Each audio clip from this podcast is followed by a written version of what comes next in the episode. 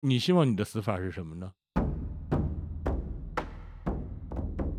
那如果说当时长报没要你，你大概会去什么单位工作呢？你发现自己的天分是做记者，也有充分的欲望要做记者。那如果你年轻三十岁，你是现在的你，那你当一个体育老师或者当一个体委的官员，你觉得还会逼着自己做这种高强度的阅读吗？做一个二选一，你会选什么呢？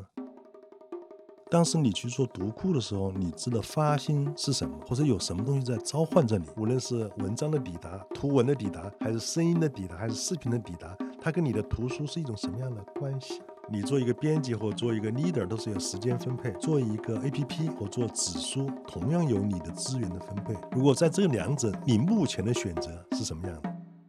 时代的列车轰轰烈烈地向前，我们只要在这个列车上不掉下来，都能够自然增长。我们拿到了时代的红利，你能不能对这个时代做出自己那么一点点的贡献？我们怎么理解这个时代？我们怎么发现时代的问题？我们怎么对这些时代的问题给予有力量的媒体的回应？我们还有没有像神一样的想象力？我觉得这个才是人可能为人的最根本的东西。我的每天的使命是为了挣钱，但是我不能把自己变成只为了挣钱。不管是用户也好，还是我的作者，他们都是文艺青年，并且这是他们的彼岸，在那个彼岸里，他们会知道那个世界最好的是什么样的。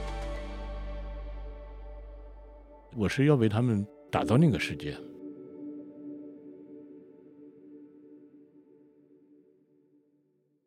大家好，我是为大家编读库的老六，坐在我对面的呢是《三联生活周刊》的李红谷李大人。大家好，我是李红谷。今天呢，我是来到了《三联生活周刊》，本来应该是他们的主场，但是呢，李大人还是让着我，让我来做一个开场白。不完全是对我们而言的话，我们其实是一直在杂志背后，我们是在现场背后的那样的一个职业人。老六呢，有经常有比较多的那种秀场的经验，经常处到前台，他更适合于来引领一个谈话，来结构一个谈话。所以说呢，主场要让位于能人。大家一定要小心，当李大人这么说话的时候，他听起来是在夸你，其实都是在损你。不就是说，我们一个编辑本来应该是在幕后的，对吧？结果整天你就像一个交际花一样在前头招摇，这就是你损我的意思吗？也没有， 我我现在正在学习怎么走向前台，怎么发表致辞，怎么说开场的客套话，很晚就学会了。听我们俩对谈的这些朋友们呢，不用为我们俩着急，我们不会说因为互相说话伤害对方，最后打一架。我和李大人认识的时间，可能今天听这个节目的大部分人那会儿都还没有出生呢，嗯，一九九零年嘛一。九九零年，二十三年了，啊，这《三联生活周刊》这么会算数吗？哦，三十三年。 啊，好吧，待会儿还想跟您交流一下你们的经营状况呢。这看起来交流出来的数字也不是真的。 啊、这个我和李红谷呢，我们俩有一个共同认识的朋友是王峰。对，王峰他是武大图书馆系的，是吧？对我记得当时他跟我说过一番话，他当时还在长江日报的那个图书馆嘛。对，他说这个书是最高级的媒介，平时爱看杂志的人，他能编好一本报纸；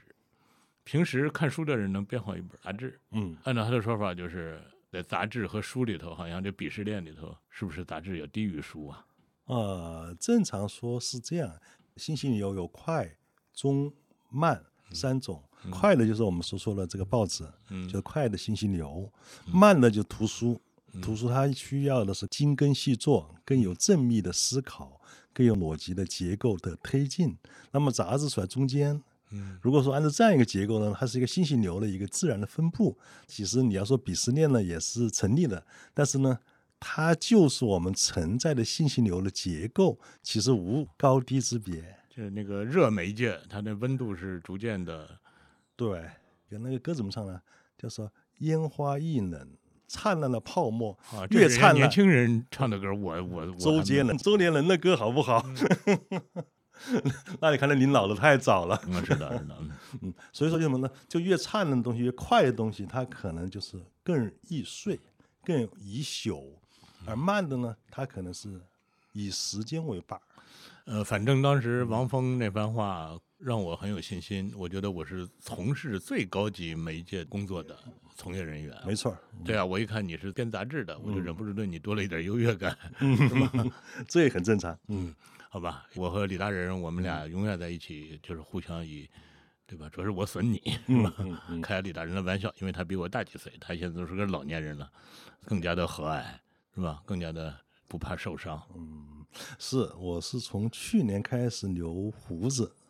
很多人问我为什么留胡子，我就说我要发誓做一个慈祥的老人。嗯因为我年轻的时候呢，就是脾气比较火爆，嗯 比较硬朗，就是那种硬朗之中的话，他其实他像一个就是一个运动员那样，他能嗯对事情做出快速的反应。这种快速反应本身呢，难免有暴力之气，有戾气。嗯然后呢，慢慢年纪大了之后，你会发现呢，就是人生呢，各种道路走向它的灿烂的未来呢，都没有对错之别。在这个时候，你就会慢慢的退让，能够啊，按他的命运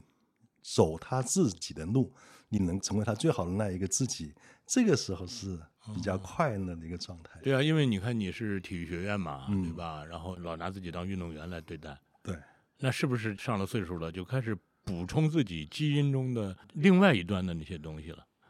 比如你原来快，原来火爆，那你现在就相对要冷静一点，要柔一点。呃，对，哦，对，因为运动员他是一个非常就是目的性很强，他就是你必须要达成什么，你必须要做成什么，你必须要有一个结果，那个结果可能是冠军，也可能是没有进入决赛，这个可能还是一个运动员最直接的状况。所以说他的所有的时间呢，都在为一个结果奋斗。哦这个结果无论是好的还是不好的结果，但是呢，其实人生呢，嗯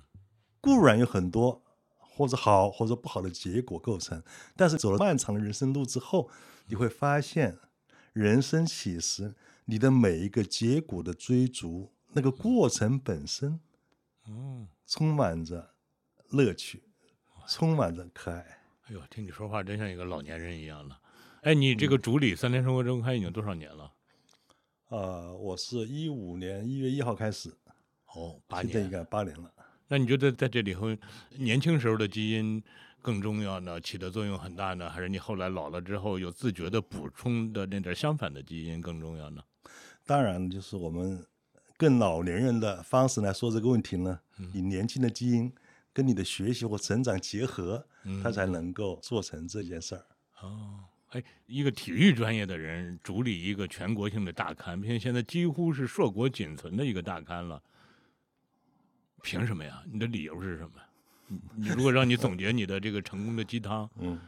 理由很简单，就是命好，命运给了你这个机会， 嗯，你得把握住它。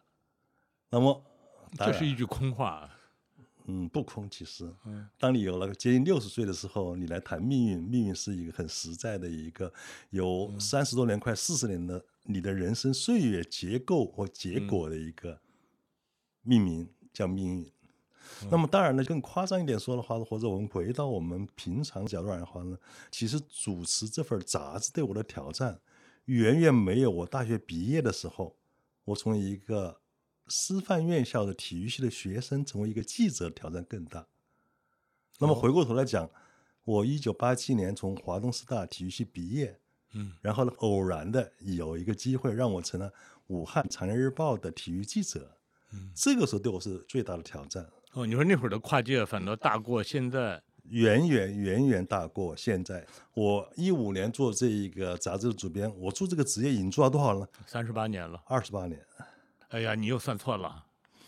八七、九七、九七、零七、一五、二十八。 啊，是我算错了吗，好吧，好 吧，啊我知向道你让我一下，啊好嘞嗯 让我们打个平手。嗯，那么呢，那个时候呢，从一个体育生来做一个体育记者呢，其实是一个非常大的挑战。当嗯时我老婆有两大爱好，第一个爱好是什么呢？是纠正我的错别字的发音。这个看起来没成效不大。现在我们可以说，我们这是乡音呐、是 这个个性啊，对不对？嗯那当年不是嘛，对不嗯对？对，是的。那么当年相当于什么呢？相当于你拿了一张外卡，比如像墨尔登、嗯，或者美网或者对澳没网错，是或者这个法网，是吧？你拿一张外卡，这张外卡呢是你获得了参赛的资格，嗯那你可能是要从资格赛打起。那么你能不能打进正赛？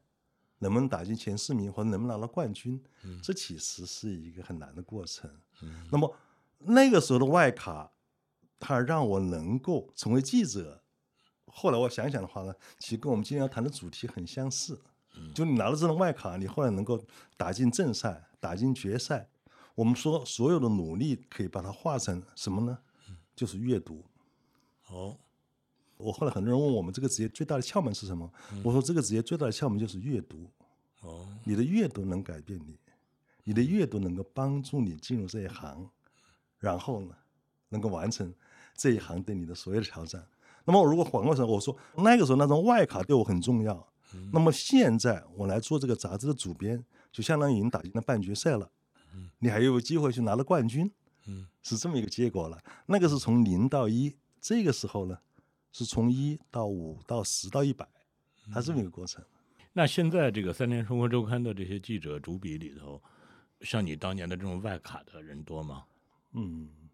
但现在外卡不再像我那个时候那么戏剧，因为那时候我们上大学的时候，我印象我们上大学的录取率是百分之二点五，对所以本身很少，一个体育系的学生也很少。当年我们那一届就学生才，后来毕业的时候才三十七个。嗯一个堂堂的华东师大体育系一届的毕业生才三十七个，我们那一届一八三年的那一届八三级，八三级，啊八七届，嗯八七届，那个时候才一千多个人，那个学校嗯就一届很少。现在可能就是一个普通的院系的人数，对都对不止。对，所以说那个时候的外卡或现在外卡，你现在外卡可能门槛高了，可能是你哦至少是一个研究生，也许你不是二幺幺或哦者九八五的研究生，你来获得这一个工作的资格，可能是拿到一张外卡。哦，而那个时候可能是一个体育系的学生是一张外卡，他这个外卡本身的那个层级有了很大的区别了。如果让我总结的话，就是嗯一个八三年能考上大学的人，他甭管学什么专业，他都是一个优秀的人，嗯，所以他干什么都行。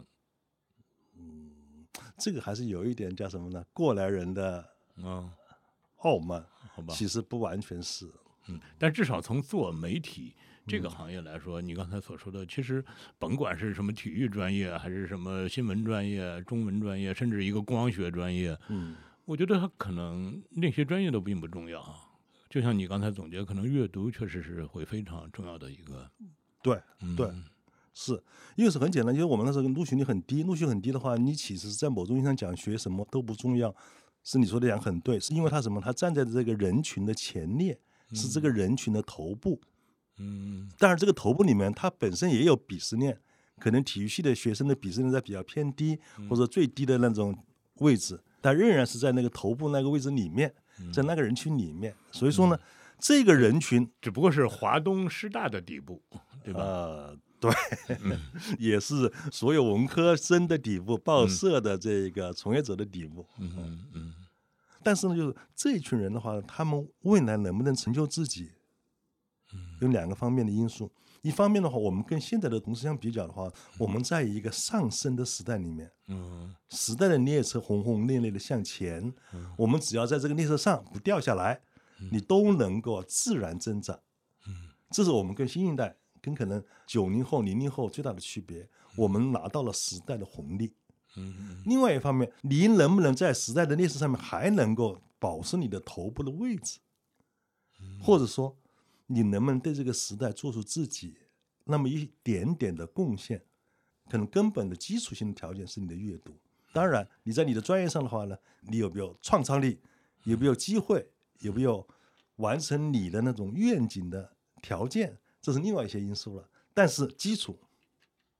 你从事文字工作，它就是阅读。那如果说当时长报没要你，你大概会去什么单位工作呢？嗯，我我的同学里面百分之九十以上都是在大学或者中学当体育老师，哦，大概率的话，我也会当一个体育啊那老你师。当一个体育老师或者当一个体委的官员，你觉得还会逼着自己做这种高强度的阅读吗？高密度的阅读吗？嗯，现在也偶尔会想这个问题，就什么呢？如果我没有成为记者，我成为一个体育老师会怎么样？那其实呢，我从来没想过我会不会阅读，嗯因为阅读在某种意义上讲的话，是这个职业嗯嗯它要求你去完成它的一个基础性的一个嗯条件。嗯那么，如果你成为一个体育老师，如果你成为一个体育官员，那可能那个职业会有另外的要求了。我能不能培养出像我们像华东师大的那个葛曼棋那样的，能够跑亚运会一百米冠军，能够参加奥运会，能够跑进复赛的一百米的女子选手，我能不能成为她的教练？哦，那在某种意义上讲的话呢，你在那个位置上，他可能对你的要求是另外的要求了，他可能那有一些基础性的要求，也未必是一定是阅读，他可能是另外的东西。那我能不能这么说啊？就是华东师大其实只是让你有了一个基本的模子或者叫什么，但是对真正成就你的，或者是让你成为你的，是后来长报的这段经历，这个职业记者、职业编辑的这个经历。对，对，哦，是的，是的，华东师大是我们从一个小城市嗯去睁眼看世界的一个开始。嗯，华东师大或者上海，它让你发现哦，这个世界如此之大，这个世界有如此之多我所不了解、不理解的事物，嗯，有那么多伟大的发明，这个是大学带给我最重要的一个结果。嗯它无论是从知识、技能，还是其他东西，它没有带给你更多的注意。而这个你对世界的那一眼看待世界，你在上海看到的世界，比你在我的老家那个小城市宜昌看到的世界要大得多。这个本身，它是我人生里面最重要的一个养分。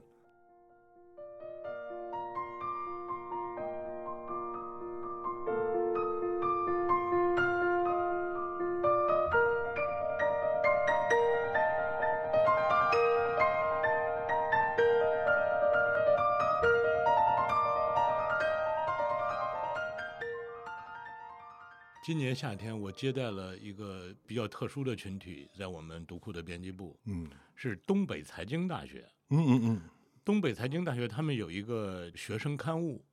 这个学生刊物大概是在八十年代末的时候，大家想这个基本上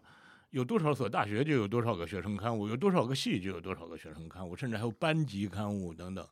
但是当时这个东北财大的这个老师就突发奇想说，我们要让这个刊物成为学生自己发声的地方，就是学生自己办，反映学生的呼声。哎，从那个开始，他这个办刊思路就有了很大的调整。嗯嗯，这样的一个刊物，成为他们的一个非常强的一个纽带。我接待他们，他们是纪念这个刊物三十年。后来很多毕业生，因为他们毕竟是财经院校嘛，他们可能也有的人也比较有钱，还给他们捐助了基金。我们会有各种说，我们一个班的同学聚会，我们什么嗯什么什么由头聚会，我很难想象会有一个学校刊杂物志，嗯嗯他们里头历届的主编、编辑、记者，现在还能在北京聚了很多很多人。你想，他们都是财经专业的学生，呃，这并不是他们的主业。那么他们去一个媒体去工作这么一段时间，会对他们的人格塑造，或者叫工作习惯，或者叫思维方式，会有什么变化吗？那个夏天正是我们这个新闻专业饱经摧残的时候，嗯被各种吊打。后来我还跟他们喝酒聊天儿，你就发现这个媒体工作，它能够让你把海量信息有限化，把无序信息给你秩序化，然后给你一个高限制性，这个高限制性或者是篇幅，嗯嗯或者是时间， ，OK，到截稿时间必须得完稿，啊必须复印，篇幅就是我只能给你一个版，这一个版是多少字就是多少字。原来追求信息量的时候，还得要求你在一个版里你必须能塞进十七条消息，你就不能塞嗯嗯十二条。嗯等等等等，它其实对你都是一种非常重要的一种信息的加工、筛选，包括对它的重要性的判断，这种能力。那这种能力反过来，他即使以后不做媒体了，这些人现在没有一个做媒体的，嗯只有一个算是媒体，就是后来这个小伙子应聘了读库，现在在读库做编辑，是因为这个我才接待了这帮财经院校的短暂的媒体人。哎呀，我忽然觉得我们没必要再去说服其他人，我忽然觉得一个人学习文专业，有过一段媒体工作经验，还是挺有帮助的，对。是吧？你去跟这一帮学财经的学生见面，也是一个美好的经历。那么他们做媒体本身呢，其实对他们人生也是一个美好的经历。对他们也不靠媒体吃饭，但是反过来，那段经历非常深刻的影响了他们的一种思维方式、一种工作习惯。我觉得真的是其实呢，就是我之前大学学的是体育，我来做这一行，我们说拿了外卡，拿了外卡，你比如说我们参加是一个网球比赛，但是呢，我其实拿了这个外卡之前，我并不是网球选手，嗯，我是一个短跑选手，但是我进入了一个网球比赛的赛道，那么这个对我而言的话是一个很大的挑战。我们说它的基础改变是你的阅读，但是回过头来接你的这个话儿的话，就是我们如果有一旦把媒体的经验，我们做杂志、做报纸或者做书的经验，我们怎么来看待这样一个人生的一个过程？我其实觉得这个过程本身呢，在某种意义上讲是对人美好的内心的一种激发。因为你刚才说了，就是做媒体，无论是做报纸，你有截稿时间，还是有篇幅，还是做杂志，你有封面故事的专题，有种种的约束。但是这种约束，它都是你通过你自己的眼睛看到的世界，嗯洞察的人性，你把它变成文字嗯，变成你对这个世界的表达。嗯你有了吸收，有了理解，又有了表达，就这个过程呢，是一个非常良性的一个过程。他的良性呢，是这个人呢，他真正的深深的嵌入了这个世界，哦，他跟这个世界是一体的。就而是这说一，当嗯你在梳理这个世界、解读这个世界的时候，你已经是这个世界的一部分了。对，就像我们说，我们老会有一个哲学上的疑问：我们到底在时间之中，还是在时间之外？因为你做这个媒体的话，你要梳理，你好像你是在时间之外来看待时间本身的流逝。 其实呢，换过来说的话呢，我们来看待世界、来梳理世界的话，某些时候你会有，哎，我像上帝一样的把世界次序化了，或者知识化了。但是你认真想想，你其实一直在世界之中。你不在世界之中的话，你并不能够理解世界上所有发生的事情，并不能同理共情，更无法表达。而这个过程的话呢，就是你深深的你的人、你的心灵、你的情感嵌入世界的一个过程。哎，这个过程是美好的。比如说做媒体嘛，我们都说叫中性，呃嗯零度情感，我们尽量置身事外，不去影响事件本身的进度。但是《三联生活周刊》攒了这么几十年下来，好像它也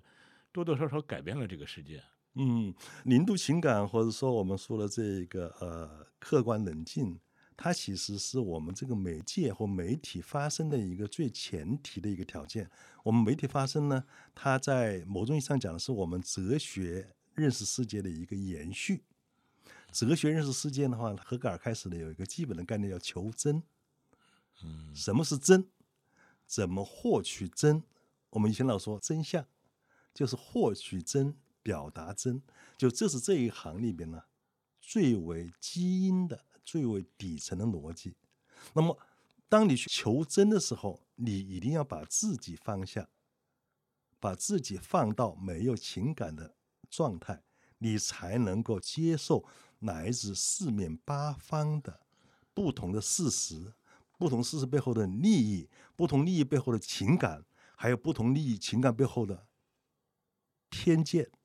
你才能够辨析这些不同，寻找最大公约数，寻找到共识，寻找大家可以接受的事实。这是我们所说的零度情感的开始。我当时啊，我把这种媒体工作分成三个层次。嗯第一个层次当然就是挖掘事件的真相，对吧？告诉大家这个事件的本来面目，这个世界的本来面目。但是我想呢，它还有第二层面的真相，就是它怎么变成这个样了？对，对吧？但是你看啊，就是挖掘真相以及挖掘何以至此，对这个应该是不是到杂志使命就算完成了？后来我嗯想，出版还有一个使命，就在和大家一起憧憬一下，最好是什么样子。嗯，未来怎样？对，就是这个事情本来是这个样子，或者叫怎么变成这个样子了？嗯，我们是不是还能澄清一下，最好它能是什么样子，对，对吧？那你觉得这个第三个层面的最好是什么样子？作为杂志人会有这个自觉吗？嗯，当然，第一个什么呢？事情是怎样的？嗯为什么这样？就何以如此？嗯、呃最好能怎样？将会怎样？嗯，将会更好怎样？嗯，是这样一个三个递进的概念。那么对我们杂志而言的话呢，其实我们的杂志老有一个基本的说法，我们杂志事实至上，嗯就是事实是什么，何以至此是我们必须完成的工作。嗯那么将来是怎么样？在某种意义上讲的话，将来是怎么样的话呢？不是这个杂志应当承担的责任，嗯也不是我做主编呢要求我的记者去完成的工作。因为当你以将来是怎么样来要求你的工作的时候，你就对这个事情本来是怎么样，何以至此施加了一种影响力。你的将来是怎么样？也就是说，我们很多报道更理想的状态是什么？当它作为尺度来测量当下的时候，你的当下就变得丑陋不堪，或者容易被攻击了。那么，在我们杂志呢，不强调将来怎么办，或者更美好的将来是什么，我们不强调这个东西。但是，当你这个杂志如果充分的解释这个事情本来是什么，又何以如此的时候，这个何以如此会导向什么样的未来？它会形成事实之后的讨论。每个人对你的事实进行讨论和思考，那么他们这个讨论就是我们老说的那个词儿——正常的舆论，就是因为讨论而兴起而形成。讨论之后，就会逐渐的形成一个怎样更美好的结果。而这个过程的话呢，杂志本身或者媒体本身是不能取代的。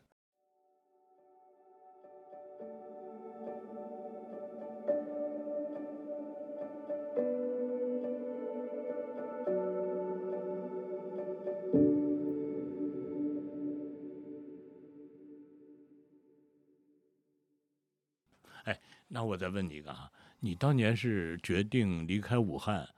离开长江日报，那会儿长江日报还是很厉害的，对吧？是不是那会儿长江日报刚刚在台北路那儿买了一片地，那修把了那一个个大楼马路直接改名就叫长江日报路了，对对，对吧？那个在当地也是地头蛇一样的存在。呃，离开《长安日报》其实呢，就是我是觉得我做记者有天分，嗯但是这一个报社给我天花板，不能让我的天分能够展开或打开了。就所以他我给你提供的工作机会已经和你的能力不匹配了。对，所以我需要找一个新的一个工作空间。那当时如果说我们从大的这个时间纬度上来看，也是南巡讲话之后你离开的长报，是吧？嗯那那会儿很多人可就不干这个媒体了。是，嗯是，就这个有很大的一个变化。因为媒体呢，我后来发现它非常适合我的个性和我的能力。因为什么呢？做媒体，我们刚刚说了要阅读，嗯这是一个。阅读不是你知道的多，而是你知道多之后，你知道你自己不知道的多。嗯我们怎么来讲？因为一个人的这个未知是跟你的已知相关的，你的已知越多，那你已知的边界外的位置就更大。嗯嗯那么你阅读越多，你的好奇心，你知道你不知道的东西就越多，那你就越有好奇心。这个求知的过程本身就是一个自我满足的过程。我们老说那个过程即奖励，做记者其实在某种上对我他是这样的，哎，你知道这件事儿是这样而不是那样。当你津津乐道跟人分享的时候，那个分享本身就是快乐的。哦，那也就是说，只是你当时栖身的城市发生变化了，从武汉来到北京，但是你做的工作本质没有变化。没有啊，我在武汉做记者，在这个北京来三里双方也做记者啊。哦我一直做到二零一四年，我做主编之前，我每年都在写稿。现在想，你的人生经历也够简单，对吧？对对，啊、你的履历表上就三行，对吧？上海，啊，华东师大毕黄业，是吧？长江日长江报报，然后三联生活周刊，对，就这对三对行。对那你有没有设想，当时离开武汉就不做记者是不可能的？嗯，没有想过，嗯因为是这样，就什么呢？就是一个人发现自己能做什么之后啊，他会有一种过程本身对他是一个激励，因为你发现你做这个做得好，你内心认同自己做这个事情好，你在做的事情本身它是快乐的。那我再问一个啊，那是当年确实也是一个媒体的黄金时代。嗯，你发现自己的天分也是做记者，也有这种充分的欲望，自我驱动要做记者。那会儿也允许你做记者，也能够让你当一个好记者。那如果你年轻三十岁，你是现在的你呢？嗯，嗯，可能还是会做一个记者吧，，啊 因为人人能够选择的自己的命运其实特别有限，因为什么呢？人其实，在某种意义上不是自己选择命运，而是被命运选择，或者说被命运选中。嗯我我我一直这样讲的，我也老经常跟我老婆讲，我说我们对我们孩子的期待，不要说你能决定他什么，是命运能决定他什么，他能不能够 hold 得住他的命运，这是根本。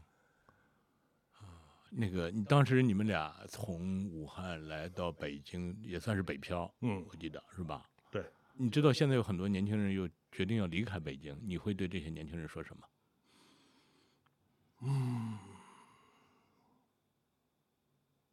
其实每一个开始都不容易，嗯，每一个变化都不容易。我刚说我们，我当时拿了外卡成为《长日报》记者的时候并不容易，在《长日报》的十三年并不容易。嗯，那么我到北京来的，其实也不容易。我讲一讲啊，我我我当时不容易在哪儿呢？就是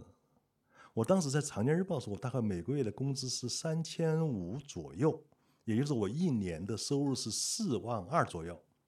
当时呢，《三联生活周刊》的主编就是我的前任朱伟去挖我的时候呢，我就只有一个条件，我说你能够一个月给我一万块钱，我就过来。嗯，他在二零零零年的夏天，他找我，他说我们二零零一年《改革周刊》，我有条件给你每个月一万块钱了。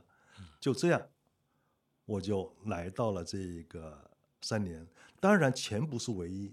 但是钱呢，在后来你会慢慢意识到什么呢？钱意味着安全感。我和大嗯家普及一个两千年的常识，因为二十三年前大家对这个一万块钱没有概念。因为我是两千年买的房，我买的房是三环到四环之间，我的房嗯子是一平米五千七，也就是说你当时的月工资，能够买两平方，它能迅速让你摆脱对温对饱对的对嗯这种操心，是吧？对，那当年我觉得朱伟还是先给你把硬件解决了对。啊对，但是呢，就是什么呢？就是但是我从武汉到了这个呃北京，到了三联书刊做记者，还是感到巨大的压力。我数一个数字，我两年的时间，我的存款有三十万，也就是说，我除了吃喝拉撒之外的话，我还存了三十万，相当于一个月还存一万以上。嗯，但是我仍然没有安全感。因为你在北京，你没有任何的可让你就是能够落定的东西，你除了奋斗，除了不断不断的写稿，不断不断的写更多的稿件。当时我爱人还没有来北京，他有一年半之后才来北京。我印象是什么呢？我每个月我要回一趟武汉，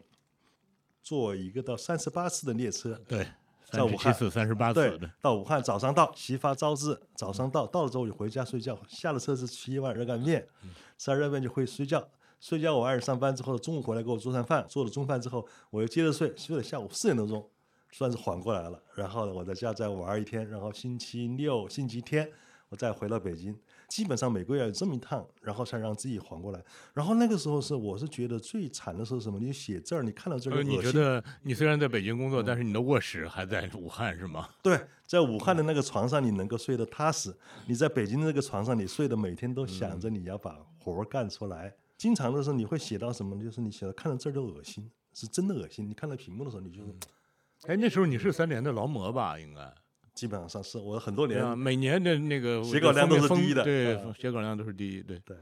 所以说呢，就是我们回过头来讲那个时代的列车还是轰轰烈烈向前，对不对？我们这个时代上，你只要努力，你还是能够在前列。但是我们现在这个时代的列车呢慢慢变得缓慢了，那么我们可能我们新一代的到北京来打拼的，他可能我相信比我们当年会更艰难。也许我当年是一万就让我很满足，同时呢也很有压力。现在对于我们新的一代五万甚至十万，可能他们的压力也会比当年巨大，但是现在给他们呢也没有办法给到五万或十万，可能这个工资没有我们想象的那么高，所以他们这一代人会面临的更多的你想象不到的压力。我们在我们这个年龄的话，我们可以就是可以可以上岸之后，你可以说一点俏皮话，说一点鸡汤，对不对？但是你要真正的同理心，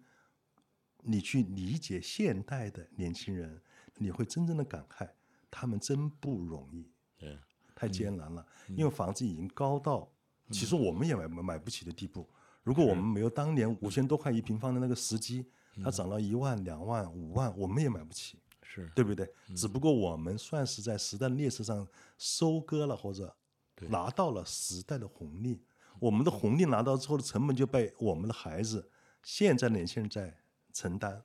就这是最大的问题。嗯呃，这是一方面。另外一方面，因为我们杂志经常会做这样的选题，做年轻人的选题，嗯做情绪价值啊，做这个心理，很多的这种选题都跟年轻人相关。我在看这些选题的时候，我也获得很多知识。但同时我在想的话呢，就是我们在评判这一代年轻人的时候，我们其实有一个标准呢，可能需要改变。嗯，我们评判这样人的话，还是以我们上一代、他们上一代我们的标准，比如说我们的 GDP 要增长百分之十的时候，我们的列车要轰轰烈烈的向前的时候，我们那个时候形成的社会的评判的标准，来要求这一代所有的鸡娃，它其实都是知识改变命运的产物，也就是我们是被知识改变的命运。嗯我们成人之后，我们希望我们下一代重复我们的命运，但是我们命运的那个空间变化了。在这个时代，我们可能要调整的就是我们的预期。我们在这个新的社会结构里面，我们怎么来重新的规划，怎么重新的认识，怎么来管理自我预期和人生期待？呃，我觉得你看，不管是我也好，你也好，王峰也好，我们都可以总结叫因改变而成功。当然，这个成功我们可以，嗯对吧？那现在还有这种机会吗？嗯，有。嗯但是呢，他的方式可能跟我们的方式不太一样了，嗯可能会是另外的一些方式了。比如说，我们进入报纸，你进入出版，嗯，然后这两个行业当时是朝气蓬勃的行业啊，是的，嗯那个行业的它的气势和它的运势，嗯，其实是大于我们个人努力的，对不对？你想那个行业最形象的说，就是你在北京工作了两年，嗯就是一个普通记者，嗯居然就能够挣下了一个房子的首付，对，是吧？没错儿嗯。但现在这个已经没有了。嗯，那么这个没有之后的话呢，它有没有新的这一个生存的空间？比如说我们家后面有一个很大的一个共有产权房，嗯你只需要付一半儿的价格就可以住下这个房子。那么这个就是我们的那些年轻人的预期，不可能在像我们那样预期有一个自己完全产权的房子了，他可能就要面对共有产权出售不容易的这么一个现状了。但是这同样能够解决他生存和住房的问题。那么这个预期也要降低，在这个降低预期里面，他们可能会有新的潮流出现，他们会创造出新的世界。那个是什么？可能在我们的想象之外，但是我相信一定有。嗯。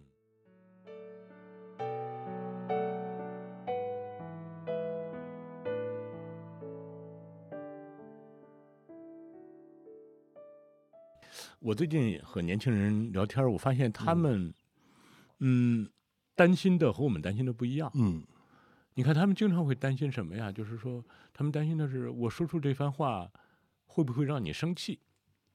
或者是我说出这番话来，你别跟我吵架。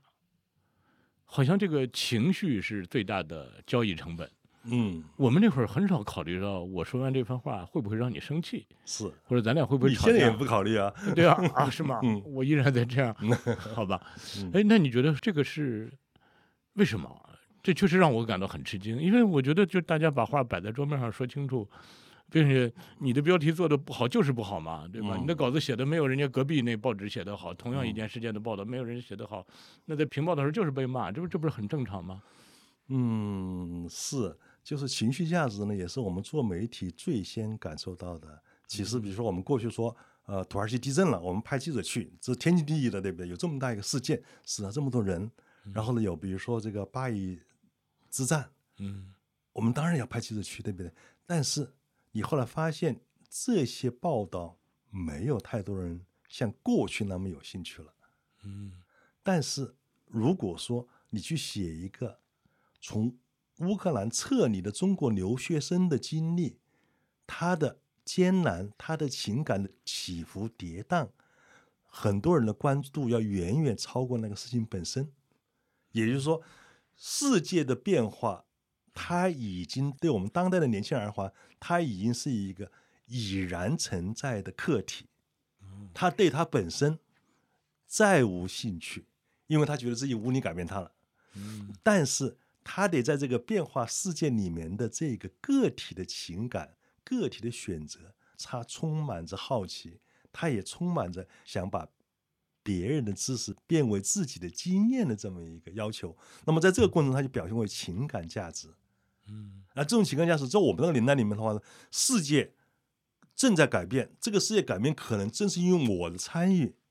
我们是因为这样的一个背景，所以我们不太会在乎你的情绪，情绪有什么用呢？改变世界，寻找一个良好的俘获想象的理想结果是我们的使命，或者我们自我命名的使命。但是对现在新一代而言的话呢，这个世界的变化仿佛或者他们真正的认为跟他们无关了。那也就是说，他们就会把自己的情感下降、下降、下降到我这样说合适吗？你会生气吗？回到这个地方对，我看到一种说法，说是呃，情绪是随时的，呃遇到的事件是随机的。嗯，是，但这个也是我不能理解的，因为这跟我们的经验还是差别特别大。因为我是一个，我刚说我现在变成一个慈祥的老人， 啊，对啊，啊 就是因为什么呢？因为我们过去的话，可能会不太会在乎这个东西。嗯，我们要做的是最好的那一个杂志，我们要写出最好的报道。你写的不好，那就是狗屎嘛，对不对？你写出一个狗屎，你难道还要委屈吗？嗯这是我们最最初的逻辑。但你后来发现这个逻辑行不通了，对不对？嗯，那现在你的逻辑也要变得去哄着一些人高兴，或者去向一些人谄媚。嗯，还好，因为我现在不太在一线了，嗯因为我们这个杂志的整体的传统还是比较就事论事。嗯，就是你能接受你就接受，你不能接受你可以放弃。这个气节，这个杂志它本身的本还一直没有改变。我现在不能适应的就是，我感觉舆论场中嗯充满了谄媚，谄媚年轻人，谄媚女性，嗯谄媚孩子，这但是是消费导致的吧？不完全是。我经常会有反省是什么呢？我们认为这个世界太谄媚是什么呢？当你有了一定的权利，你可以发火的时候，或者你可以说 no，你可以骂他狗屎的时候，这个时候其实呢，比如对我，你做这个杂志主编，你当你在说你的记者的稿件不好的时候，你其实在某种意义上讲是在行使一种权利。如果你是他的同事，你说他不好，直言不讳，那是一个真诚的沟通。但是现在这种真诚的沟通在年轻人里面有没有，我也很疑惑。哎，那我问你啊，你最近一次发火是什么时候？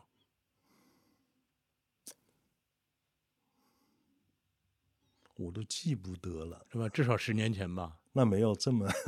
没有这么遥远，但是呢，也很已经很少了。嗯， 因为我、我自己我觉得也不叫自我修炼，或者嗯随着你的年龄的增加吧，我确实忘了我还什么时候发过火。我发现，当你用情绪来解决问题的时候，对方记住的只是你的情绪。嗯，对吧？你像就像我们小时候，我们不会记得父母跟我们讲什么人生的至理嗯箴言，记得全是他叮当五六把我骂了一顿，嗯或者他在我吃饭的时候是对对训了我一顿，或者是怎么着，这个没有给我甩好脸色。嗯嗯所以，尤其是当你现在你处在话语权的相对比较强势的地位的时候，你更不应该让对方只记住你的情绪，对或者是你只会用情绪去获胜，对，是吧？对那所以我就会尽量把这个情绪降噪、降噪、降噪、对降噪到我只用事实，哎，咱们把这个说清楚就得了。是很棒。我是嗯觉得什么？你你刚才讲的这个很好，什么就是情绪在某种现象的话，你有权利发火本身，嗯，不是发火这件事儿，不是你的情绪的表达这件事儿，而是你有权，要警惕自己的权利。嗯这个可能是这个事情的关键。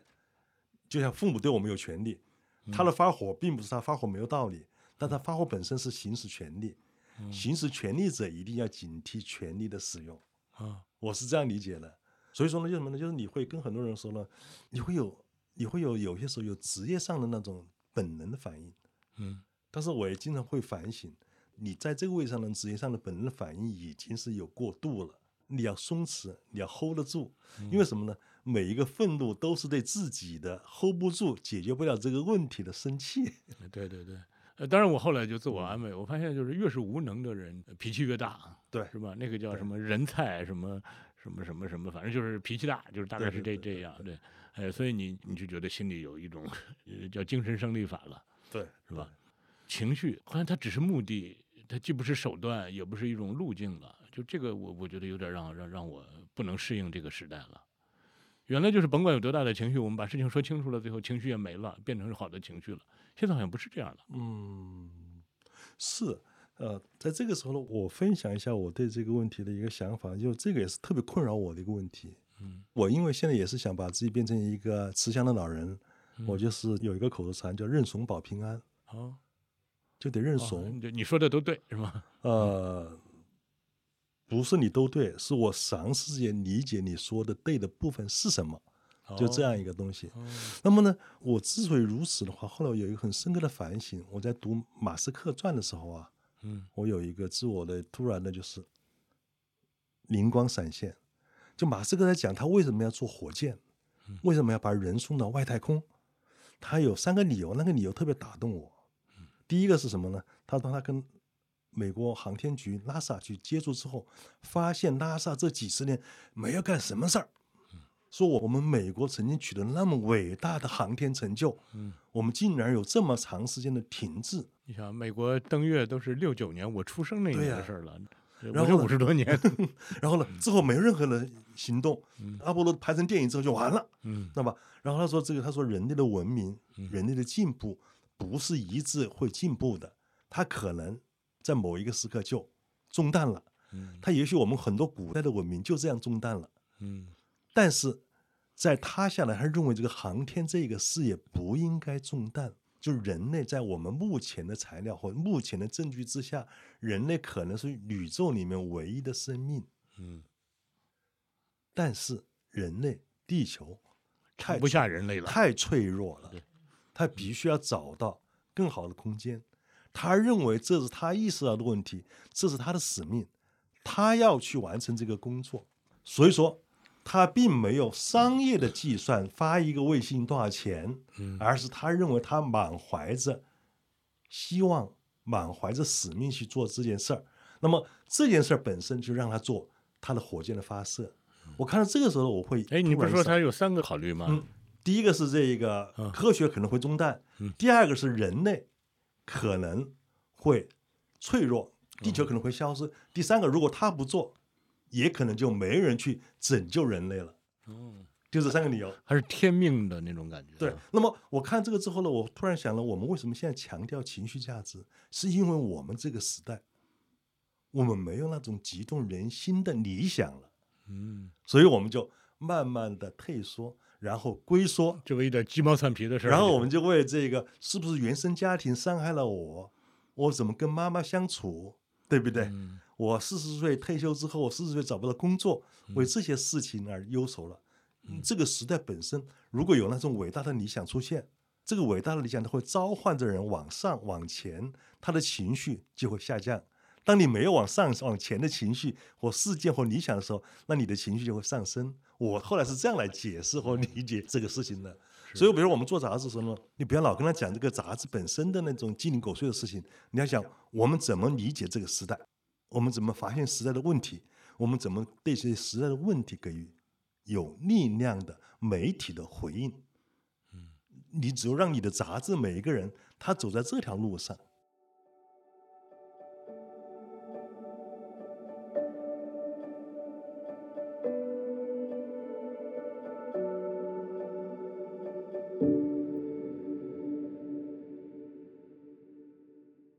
今年我们开始出一套书，书名叫《天书》，嗯就是宇宙天文。哎，我也发现啊，就是这个虚头巴脑的，因为我们所描述的任何一个星球，都是你有生之年肯定不可能见到的，可预期的未来也不可能抵达的彼岸。但是人为什么会对这种特别遥远的东西感兴趣？包括我听说，你像海外的这个科学杂志，它也是，如果说它的封面文章是那种特别具体的科学话嗯题，嗯比如说转基因的迷思，嗯是吧？比如说地球温室怎么办，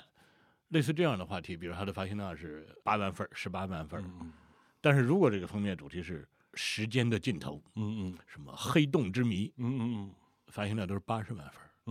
嗯那其实理论上来说，转基因啊、对气候话题啊，对对对这不是嗯，跟更切我更切合你对啊的现，实，跟我是嗯嗯利益相关的啊。对那个黑对洞，其实你说对对吧？哎，这这是人好像就是人性或者神性中的那一部分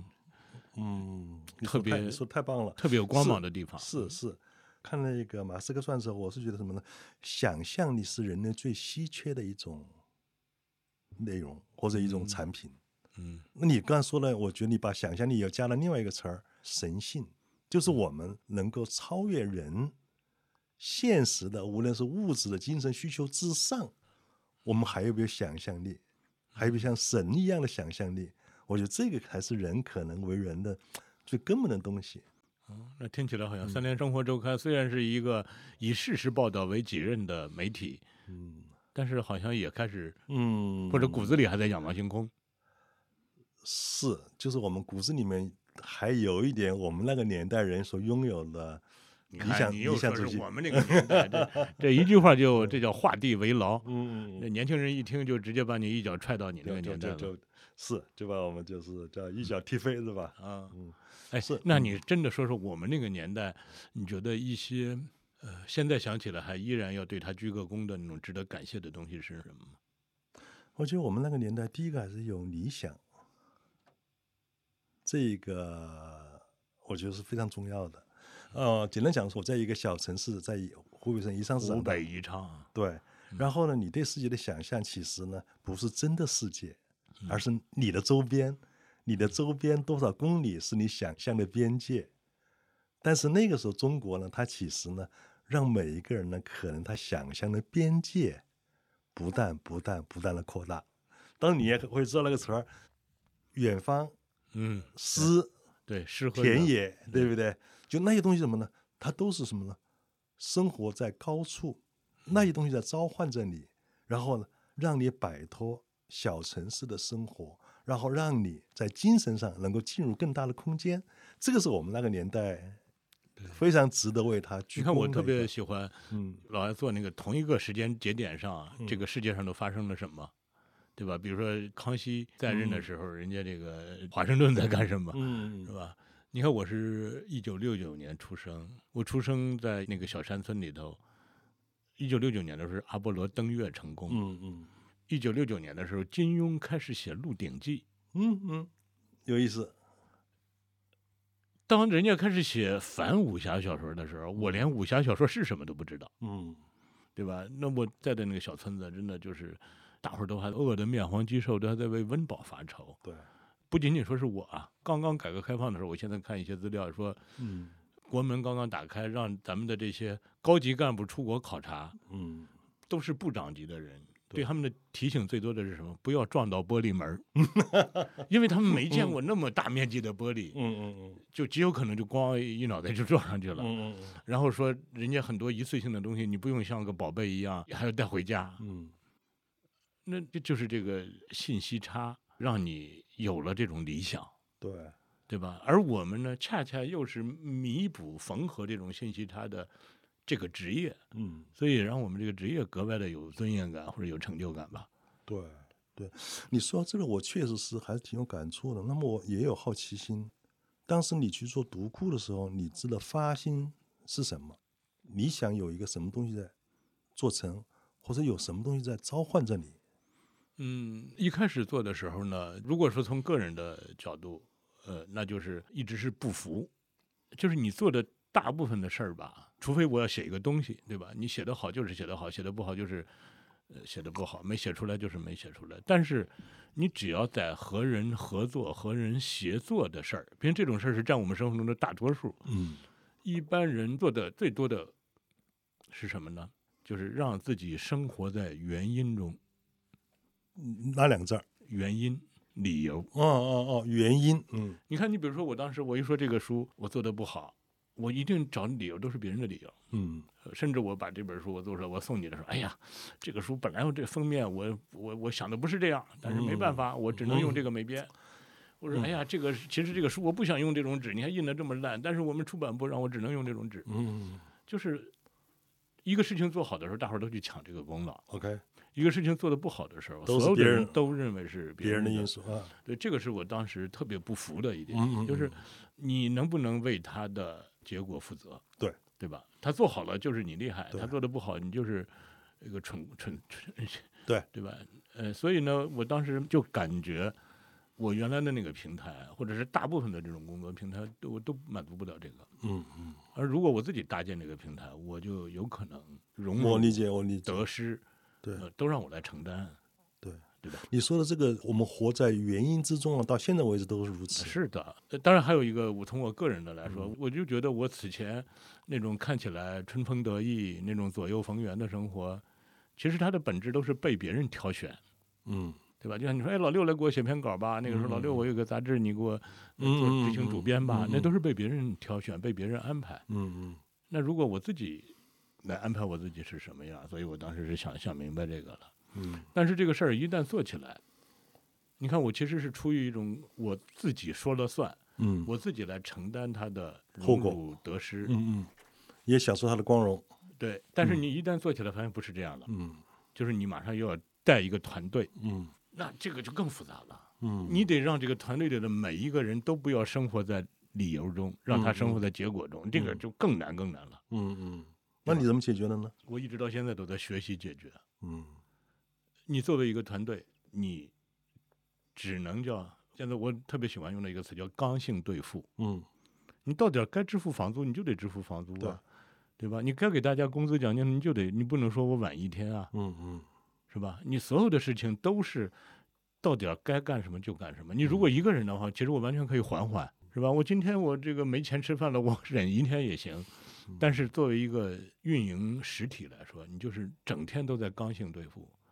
呃这刚性对付十几年下来之后，你就发现你的思维都都不一样了，嗯嗯对吧？还有第二个就是，原来咱们做什么事儿吧，就是你并没有把这个事儿当饭吃，嗯但是嗯你嗯现在嗯就，你就像《三联生活周刊》一样，你就得拿它当饭吃，你就得对让《三联生活周刊》本身来挣钱，对，你不能说啊、我去干个别的事儿，我挣钱来补贴《三联生活周刊》，对，那是不行的。对的，哎呦，所以这十几年，就是我当时踏上这条船的时候，嗯和现在是完全不一样的。嗯当时有一种隐隐的兴奋，甚至会嗯觉得。老子终于能做一件自己说了算的事儿了，嗯但是等你上了这个船，你发现你你更就更加不自由了，你嗯更加就是要把它当成一个企业来嗯运营，而不是一个完全的自我的一个一个状态了。我原来也是个文艺青年啊，嗯，这都不是一个文艺青年能够能够做好的事儿，那能够比就较，逼着我的基因发生变化。那能够比较一下你现在的这个状态，或者说你仍然做一个文艺青年，哪个状态更好吗？嗯，我认为，呃，就是文艺青年是我的那个叫底色，嗯它是我的价值观。嗯呃我认为人就应该文艺， ，OK，对吧？人就应该超脱在俗世生活之外，嗯对吧？你每天我不能我整天去算计做这件事比那做那件事便宜三毛，或者嗯我我今天我就夸李红谷一句一句，也许嗯明天李红谷能够给我带来一个订单，嗯，我不能整天想这个事儿，人必须对得的就是要干很多毫无用处的那种吃饱了撑着的那 种事儿。嗯，对的对的，对，那这是底色，嗯呃，但是呢，你要想实现这个底色，你得有方法论。嗯如果沉浸在方法论嗯之中的时候，极有可能把你自己都工具化。嗯这是我一直提醒自己的。我的每天的使命是为了挣钱，但是我不能嗯把自己变成只为了挣钱，对吧？或者是说，呃，我努力让自己不那么文艺青年，但是嗯我的、不管是用户也好，还是我的作者，他们都是文艺青年，嗯并且这是他们的彼岸， ，OK OK，是吧？他们就是因为在俗世嗯生活中活得太、嗯太憋屈了，他们会有一个彼岸，在那个彼嗯岸里，他们会知道那个世界最好能是什么样子。那我我我是要为他们打造那个世界，啊，所以他这里头就会有啊，就是这十几年中逐渐增加的新的这种感悟吧。那那内在的那种有分裂或冲突吗？呃，有人认为我这种又是文艺青年又干着商人的活儿是一个嗯分裂，但是我从来没有感觉到分裂，我觉得特别统一。嗯我的这个统一就是觉得这个活儿就是老天爷给我安排的，嗯嗯嗯呃，我也看到了这个活儿的价值，我恰恰我的能力有多少能够对得起老天爷给我的这个机会。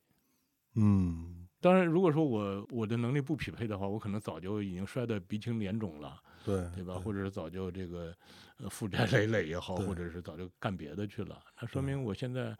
还能干这个，这这个就就就很不容易了。对对，你刚刚讲的非常好。你刚刚讲说你的文艺青年的底色跟你，我当然我不知道这词儿准不准确啊。嗯文化商人是高度统一的，呃，我认为商人不分文化和不文那化，就是商人。对嗯，那么如果我们要来开一个玩笑，或者我们更尖锐的来嗯分析一下，如果非要让你在文艺青年和商人之间嗯做一个二选一，你会选什么呢？呃，我我开玩笑说，我嗯说我希望我死了之后，我的墓碑上刻着说这里长眠着一个优秀的编辑，嗯一个企业家。嗯，那你那就嗯别人就会说啊，操，这怎么一一一座坟里怎么埋了俩人？我觉得是这样，啊就是这个编辑，他是一个业务能力或者一种专业训练、专业技能，嗯这个不难实现，嗯对吧？就像你做一个编辑，你做一个，你做主编那一面也不难实现，嗯是吧？你无非就是一个，如果说一个词来概括，它就叫拿捏，嗯嗯，是吧？把这些各种信息怎么给它拿捏在一起？对，但是你作为一个企业太难了，对，因为它有大部分的事儿都不是你能说了算的，也跟你的能力无关的，对，就是你的运气，就是你的赌性，就是你 的命运命运，是的，是吧？嗯那个那个，当然你得符合基本的市场规律，你得符合基本的商业规律，但是你即使都符合了。人家另外一个比你傻一千倍的，可能人家做的比你好一千倍，因为他命比你好。 哎，就是那一面是你几乎不可控的。那么在某种意义上讲的话，你还是希望自己是一个斜杠青年，兼有编辑和商人之长。我认为，我如果把一嗯个编辑做好了，呃，我能够为这个世界编出几本好书来，这这这个对我来说，就是我既能把它做好，嗯，也实实在在能做出来。但是对做一个企业不是我说了算的，对。我随时准备撤。但是但是你做企业的话呢，别人更没法说了算了，这是你的企业啊，对不对？你更没有办法逃脱责任。做编辑的话，可能还啊有好的编辑可以帮你做，对不对？是的，嗯我不知道这个国内其他的企业。第一，我我不喜欢过那种瘾，就是我大手一挥都听我的，嗯或者是我一个人决定这个企业的面貌。我还是喜欢给我的员工、对，给我的同事权利，这是具体对，的。让他们为自己的权利负责。这种，嗯那你讲的非常好，但是你这个讲到一个很具体的问题的话，我们在这再纠缠一下好不好？嗯然后呢，来让我展现一下我做记者的这个追问的嗯，能力，好不吧好？嗯嗯，那么好，它是这样，什么？就是我们说怎么做一个编辑，或怎么做一个 leader，做一个商人呢？它是技术，嗯是授权还是收权？是大权独揽还是权力共享？那都是技术性的问题，都是管理的嗯策略，对不对？但是这里面你有没有想过另外一个问题？做一个编辑或做一个管理者或做一个商人，你都是需要时间资源的。嗯，那你把你的哪一个能力投放更多的时间资源？当你编两本书的时候，你的时间资源就占用的是你做 leader 的时间资源。 ，OK，嗯那么呃我们刚才回答那个问题，如果你在二选一的时候的话，其实某种意义上讲的话，不是你的身份选择，你可以有自己的梦想，但是你在你的资源投放上一定要有一个选择。这个时候你怎么选？你这个问题很精彩。嗯呃，涉及到第一个，就做一个好编辑。其实到了我们这个年龄来说，基本上修炼的时间已经结束，就意味着你可以比别人节省出大量的时间。就是编同样难度的一个稿子，别人可能编了三十天，我可能编三天。嗯呃这个没办法，我就是比你有经验，就是比当然，你当然，呃业务能力强，就是比你有嗯天分，是吧？我认为这个是可以做到的。那么我多出那二十七天来去做我的那个 leader 的那一方面，嗯是吧？这是一种，就是我必须得用比别人少的时间、嗯干比别人多的活儿嗯来解放我的时间。嗯嗯那第二个就是有的是可以赎买的。嗯有的专业能力，比如说我不会设计，我去花钱购买别人的专业的设计，嗯或者是我需要我编十本书，我自己的时间只够编两本书，另外八本书我去购买别人的编辑经嗯验、编辑能力，这是可以购买的。那么 leader 这方面，有的也是可以赎买和购买的。就是当你把最后的呃回报给他的时候，你也就给了他责任了，也就给了他权利了。对，呃，这个都是可以拆分的。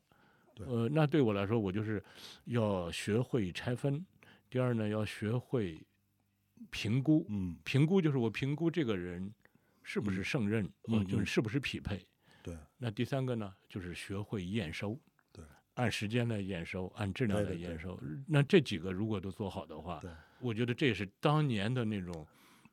你想，咱们当年做报纸的时候，都是一个省级报纸，一个全国级的报纸，《人民日报》不也才一天八个版吗？嗯它就是一个高限制性啊，就、嗯就给你八个版，你要在八个版里有放下全国的军政大事，那对其实对你来说就意味着你整天考虑的全是优先度，对，全是重要性排序，嗯对，全是秩序。是的，是的，那这些训练其实对你现在做事是有帮助的。是的，就是你每天早晨，你甭管是在跑步机上跑会儿步，还是在路上打个盹儿，你都会想，今天可能一共需要我做的是十嗯五件事儿，我前三件事儿必保，嗯嗯嗯，然后中间三件事儿我争取做到，后头的我想都不想了。嗯嗯嗯，你就只能做这种，就跟我这我这个我这个晚上我就只能放六篇稿，对不起，你给了我十五篇稿，剩下的几篇稿我只能给他放弃。其实你现在想，就是东北财经大学的那帮兄弟们，他们当年做一个小媒体，即使他现在不做媒体了，我认为对他都是有帮助的。当然嗯，当然。呃，我听你这个还挺感动的，就什么呢？在某种意义上讲的话呢，用我们学体育的人讲的话，你是还是一个兼项选手，兼有，比如说哦嗯你是足球选手，你可能还兼打篮球，像我们的冬奥会选手也有兼有夏运会的选手，嗯嗯，兼项选手，这可能就是你的命运的底色。因为我呢也是想过这个问题，我曾经真的面临过，我向你提问的时候，我也向自己提过这样的问题。嗯，我是什么？我刚当这个主编，我在一五年当主编，那当时事务性东西特别多，那时候是不是很多人都质疑李红谷还能当好主编？呃，当然，你的每一个升迁呢、你都可以把它视为你拿到一张外卡。每一个外卡，啊你能不能打进？尤其是你接手的还不是一个烂摊子啊，人家对朱伟做的还很好，对对吧？你不就更那个什么了吗？你现在是你现在接受皇马了呀，对不对？对啊你是皇马的教练了呀，对不对？或者你是巴萨的教练了，对不对？人家已经拿了个连续三届的这个欧冠了，对不对？对啊嗯你该怎么样，对不对？是这样的，是我理解。那么呢，我当时在做这个杂志主编的时候呢，我对自己有一个要求，因为我不在一线写稿了，我就希望自己呢每周看一本书，同哦时写一篇不少于一千五百字的书评。嗯然后呢，我认为这样的话会保持我跟这一个工作的关系。嗯，但是我后来做了三年，是真的坚持了三年。然后那个时候我读书很多了，因为那个时候呢，就是你的那个工作的话，它那是琐碎的工作和你那个专注的读书还是不太一样的。然后后来我放弃了，读书仍然读，但是我不再要求自己一定要写一千五百字的书评了。内化即可是吧？嗯，不完全是内化是什么呢？我当时意识到什么，就是你其实做好主编这个工作，它的挑战比你去读书的挑战要大得多得多，它可能需要你更多的时间，哪怕你是发呆的时间投入它，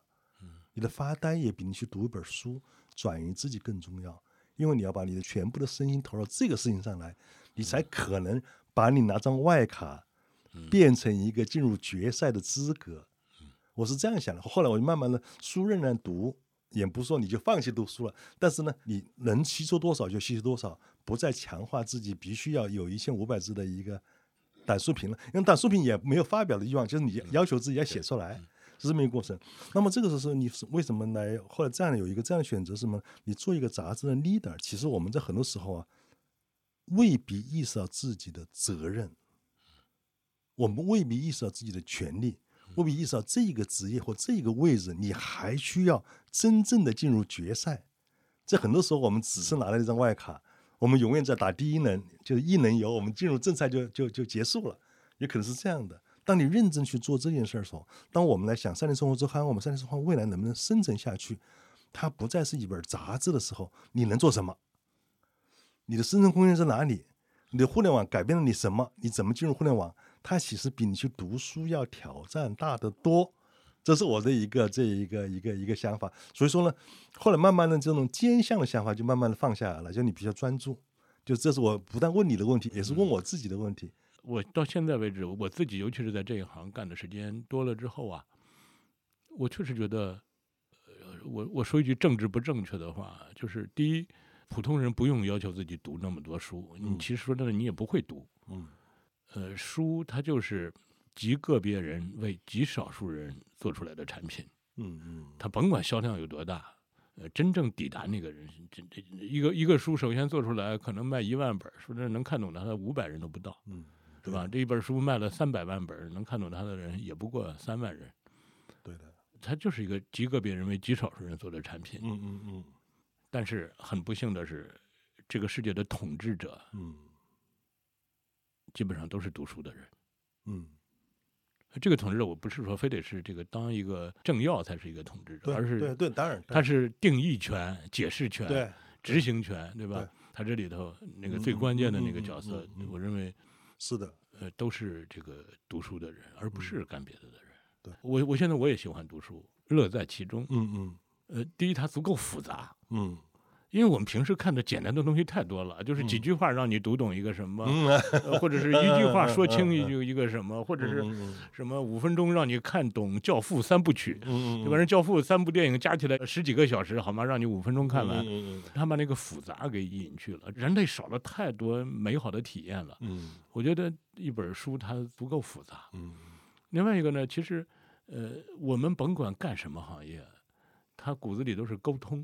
对的，是吧？就是把你的想法怎么说出来，对的，甭管是说给同事也好，还是说给你的甲方乙方也好，还是说给你的用户也好，嗯，让别人为你买单，对的，那这个说服是什么呢？就是一种表达能力。对，表达是什么呢？如果让我再那个什么一点的话，表达就是一种翻译，是吧？？嗯嗯，嗯我或者是把我朦朦胧胧的想法翻译成精确的语言，嗯我或者是把非常复杂的想法翻译成简练的语言，对，我或者是把别人的语言翻译成自己的语言，嗯，等等等等，都都是一种翻译。嗯，那在这个翻译的过程中，读书往往能看到非常高妙的翻译。除了读书之外，嗯嗯我别的嗯都看不到那么好的翻译。嗯我觉得那个太了不起了。我是为这样的人服务的，嗯我自己也达不到那个水平，但是我能嗯感觉到他那个那嗯嗯，是吧？吧？我看到一种说法说，其实人类的语言就是有几种吧。第一种叫生活语言，嗯咱们都有，嗯嗯，对吧？吧？我说我和李洪谷认识三十四年了，嗯这句话谁也会说。我说这晚上吃饭吗？嗯，这都没问题。嗯嗯第二种呢叫诗化语言，嗯对吧？就是你喜欢上了一个人，你跟他说话，你不能整天就说我爱你，我是嗯，他一定要说的格外的，嗯对吧？让对方 听起来很新鲜。对，第二种语言，反正你只要碰对了人，嗯嗯他也能呃领情，嗯也能对还有一种就是学术语言，大部分人是没有学术语言能力的。嗯怎么说呢？我我看到一种说法，说在一个正常的社会，尤其是现在技术发达、科技进步、经济发展，导致所有的人都已经温饱无忧了。嗯在这样的一个正常的社会，叫优秀的人负责勤奋，普通的人负责享乐。嗯，普通的人，你说真的，呃没有学术语言就没有吧，嗯你不用难为自己了，那是非常非常难的，门槛非常非常高的一件事儿。你要营造自己的学术语言能力，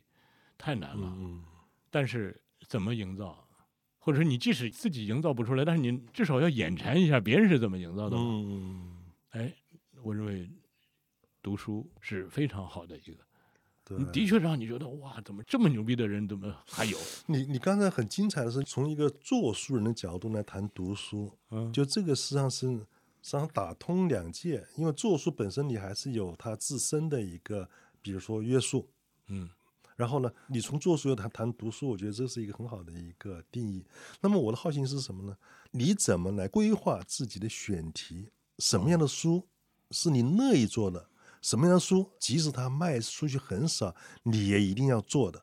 有一种书呢，就是我认为这种书它应该被做出来，嗯对吧？那么首先先定性了，它应该被做出来。嗯第二呢，你会对它做两个判断，一个判断它能不能挣钱，嗯如果它不能挣钱，它也应该被做出来。嗯如果你还说服不了自己放弃的话，你就把它做出来，你就接受它赔钱的嗯。结果。比如说最近有这样的，我们有好案多例这样吗的书，嗯很多，就是你就知道它卖不了。这个卖不了指的是一个书，它达不到一个基本的销量的话，它就是赔钱的。对，说真的，你一个编辑编一本书编十个月，啊嗯一个编辑一个月两万块钱，它这编辑费就二十万啊，嗯你就不用算别的了。大部分书的利润都到不了二十万，嗯嗯都到不了编辑费都填不满的对这个对程度，对是吧？但是呢，你如果觉得这个书应该做出来，它又是赔钱的，你如果觉得赔得起，嗯我别的东西能补贴它，嗯那好，你就接受这个命运，你就不要再唧唧歪歪了，你就把它对做出来得了。对那第二个就是嗯判断，就是它能挣钱，嗯能挣钱有两种，一种是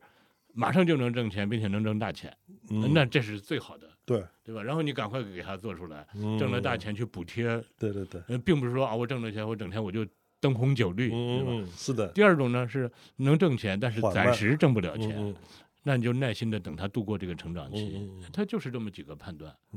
那么你能不能举一两本儿或者一两套书的例子来讲，你曾经非常纠结，然后呢，最后还是做出我赔也得做，然后呢，讲一讲你培育得做的理由是什么，能不能够举一两本或一两套书，哦，抱歉，因为这样纠结太多了讲一个最近的纠结，嗯啊！我想想啊，哦，不是，我们去年一本非常非常小的书，嗯叫《你好，爱因斯坦同学》。嗯嗯，这本书只有四万多字，最后那个书设计出来就是巴扎纳的一本小说，嗯嗯，指针的小书，并且这个作者还没写完，这还要写第二本儿。我们给他起的名字叫“恭喜爱因斯坦教授”，嗯就是写他那个功成名就的时候。嗯那第三本儿比如再见爱因斯坦先生”，嗯他就是把爱因斯坦的生平中的几个问题。大生平，人家爱因斯坦传记，那个艾萨克森也写过爱因斯坦传嗯嗯记，写的非常好了。嗯嗯嗯对吧？他这个书的门槛高到，你得了解了爱因斯坦，并且要足够了解之后，你才知道这本小说的价值，嗯嗯并且还是一个三四万字的书，嗯，那是吧？我那理解，它我注，定卖不出什么钱去，他也卖不了多少本儿。嗯但是我为什么要做它呢？我觉得第一，他探讨的问题确实很有价值。嗯他就是分析这爱因斯坦的试卷儿到底数学好不好，嗯，爱因斯坦和他老师间的关系到底什么样，他的初恋到底是怎么回事儿？他确实我认为很有价值，也很有趣。嗯第二，我当时我内心的判断就是，这样的书，比如说在西方一个读书人的书架上并不少见，对的，对吧？他就是对一个极小的问题嗯做一番很有趣的探究，然后这本书就做出来了。但是在咱们中文出版世界里头，这样的书很少，嗯就是大伙儿都预算这样的书能卖多少钱啊？别做了。嗯嗯那对我来说，我就觉得一个理想的读书人的书架、书房里，他就应该有这样嗯的书。嗯嗯，那我们理就解把，它做出来，他肯定卖不好。嗯，我我我听到这个还挺感动的，就是我是想，就就是你在做这出版里面背后有一个自身的理想，有一个自己对自己使命或自己的使命对自我的召唤在背后。那么有没有这样的机会呢？就比如说这本书很纠结出了，但是呢，它有有一个购买者对这本书的赞赏，正好是你想传递的东西，你们达到一种契合，嗯，有这样的故事吗？有啊，嗯我印象最深的嗯其实是我们的一个绘本，嗯陀思妥耶夫斯基的一个小说叫《诚实的贼》。嗯然后呢，我们把他请的那个西方的最好的插图师画成了一个绘本，就是给小孩看的。哦哦。哦那个《诚实的贼》这个小说本身其实是很深的，它嗯是涉及到一些人性的很根本的宗教的东西。嗯所以当时在编辑的过程中，我们的编辑说：“就这个书我都看不懂啊。”他就是说，一个贼骗过了所有的人，嗯，成功的骗过了所有的人，但是最后他自己受不了，哦，他就是这样的一个故事。嗯你看这样的一个故事嗯嗯嗯嗯嗯真的很是深吧？刻那所有的哦人都会，你看不是说嘛，说那个嗯看电影你有一个专用的术语，就是指的是你以这个嗯反派的这个视角看一段时间电影之后，你会同情那个反派，嗯嗯嗯嗯，甚至当警察去抓那个反派的时候，你会替他紧张嗯，嗯嗯嗯，是吧？嗯他是这忘了那个专用的一有个意词思叫有什意么思了嗯对吧？一般来说，你看到一个贼骗过了所有的人，你都会替他愤怒高兴，嗯嗯嗯嗯，是吧？但是这个人就是到最后到快死的时候，他他要坦白这一切，嗯就这么一个非常简单的一个故事。然后我看到我们有一个家长留言，他说他家的小孩儿看这个故事看到最后嚎啕大哭。嗯，他怎我觉么得解释他的孩子的好的？我能，理解，就是我们所有的人生活中都有过这一切，就是没有任何人怪我，嗯，但是，我成功的骗过了所有的人，但是我内心不安。嗯嗯嗯我觉得不管是大人小孩儿，嗯不管是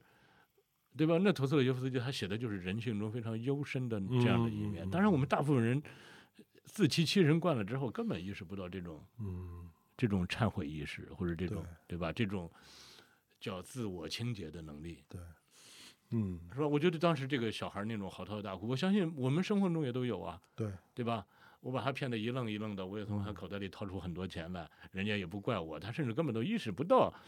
嗯，他被嗯骗了。但是我最后我自己受不了了，你这讲的就是我理解什么，就是一个文化产品、一本书的制造者，他让这个书本身他所拥有的，无论是发现、思考，还是理想，还是哲学，它能够抵达他的使用者、阅读者的内心。我觉得这个是一个非常有意思的、非常好的，就是这个职业最为崇高的地方。我觉得你您很很感性的表达了这个，呃，前段时间我和一个朋友，我们在一个大学食堂里吃饭，然后嗯突然过来一个一个人跟我们打招呼，那个人跟我那个朋友认识，是个外国人，然后他中文很好。嗯嗯等他们打招呼完了，那个人走了之后，我这朋友介绍说，这个人呢在深圳的一个公益组织里头做了好多年的志愿者，所以中文这么嗯好。他就说那个深圳那个公益组织啊，就是照顾，呃，就是非常不好的人。他说，大部分人都做不下去，只有这种能量储备特别足的人，够强嗯的内心够强大才能做这个事儿。你比如说张纯如，嗯。对吧？他整理这个南京大屠杀的东西，他最后受不了人性中那么黑暗的东西，他最后呃对。当然了，我们不能说他能量储备不够，那可能换一个正常人都会对被整崩溃，对，他也对崩溃了。对。嗯那其实就说明我们大部分人都是我们只能对付生活中常态的东西是可以的，但稍微那个什么一点的，我们都叫准备不足。嗯嗯嗯嗯，是，因为那他们嗯这个能量储备靠哪儿来呢？我觉得可能就是图你书嗯你是大概刷多少短视频，刷不刷不出来，嗯嗯嗯，可能只会让你的能量储备更加的对。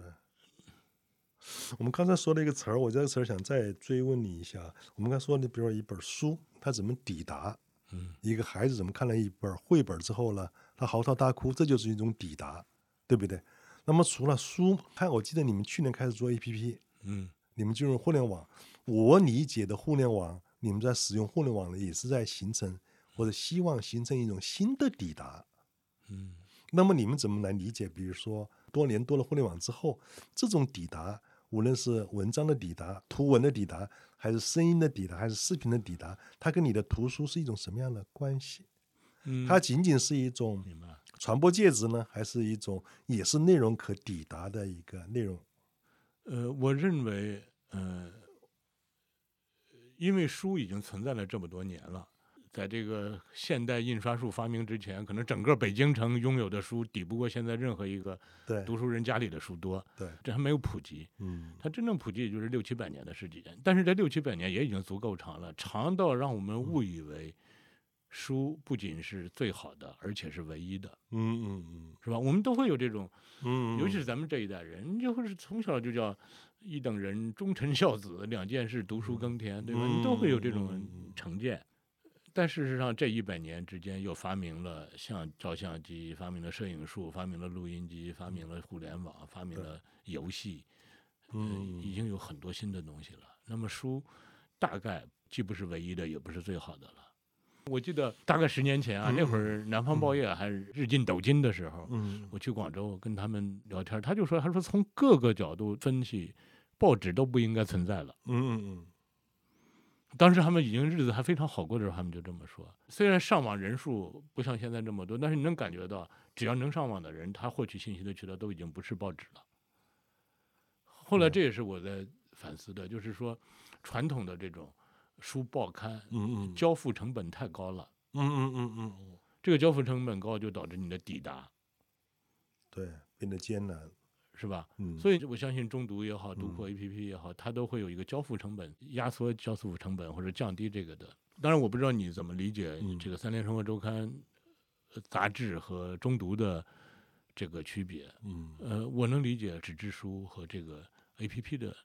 APP，当然它有它的便捷，它有它的各种方便，嗯但是呢，它纸质书有一些东西，你比如说纸质书的空间感，嗯呃因为人阅读的时候不会说只是看那几个字，而是看那几个字儿用什么样的字号，用什么样的字体印在嗯嗯这个纸的什么部位， ，OK，这个纸又在你的这个场景中又处在一个什么氛围中，这个嗯都都是你记忆的一部分，嗯嗯是吧？那这个空间感不足了，嗯也许会导致你对它的记忆力或者对它的阅读不够。嗯嗯嗯那就是说，当它的交付成本低的时候，A P P 有了，但是反过来不一定让你阅读起来那么深刻。嗯嗯呃，这都是有可能的，就是它有得必有失，所以我们现在呃叫两条腿走路吧，嗯，对吧？就是对于那些呃用户认为我看一遍就够，或者我扫一眼就够的，那就电子化。嗯但是有的内容是他扫完了还要买一本纸质书再看好几遍的，嗯那就让他去拥有一本纸质书好了。嗯，在你的布局里面，就是你的 APP 的内容跟你的纸质内容不是彼此替代的关系。呃，我们应该说 A P P 里的内容比纸质书内容更多，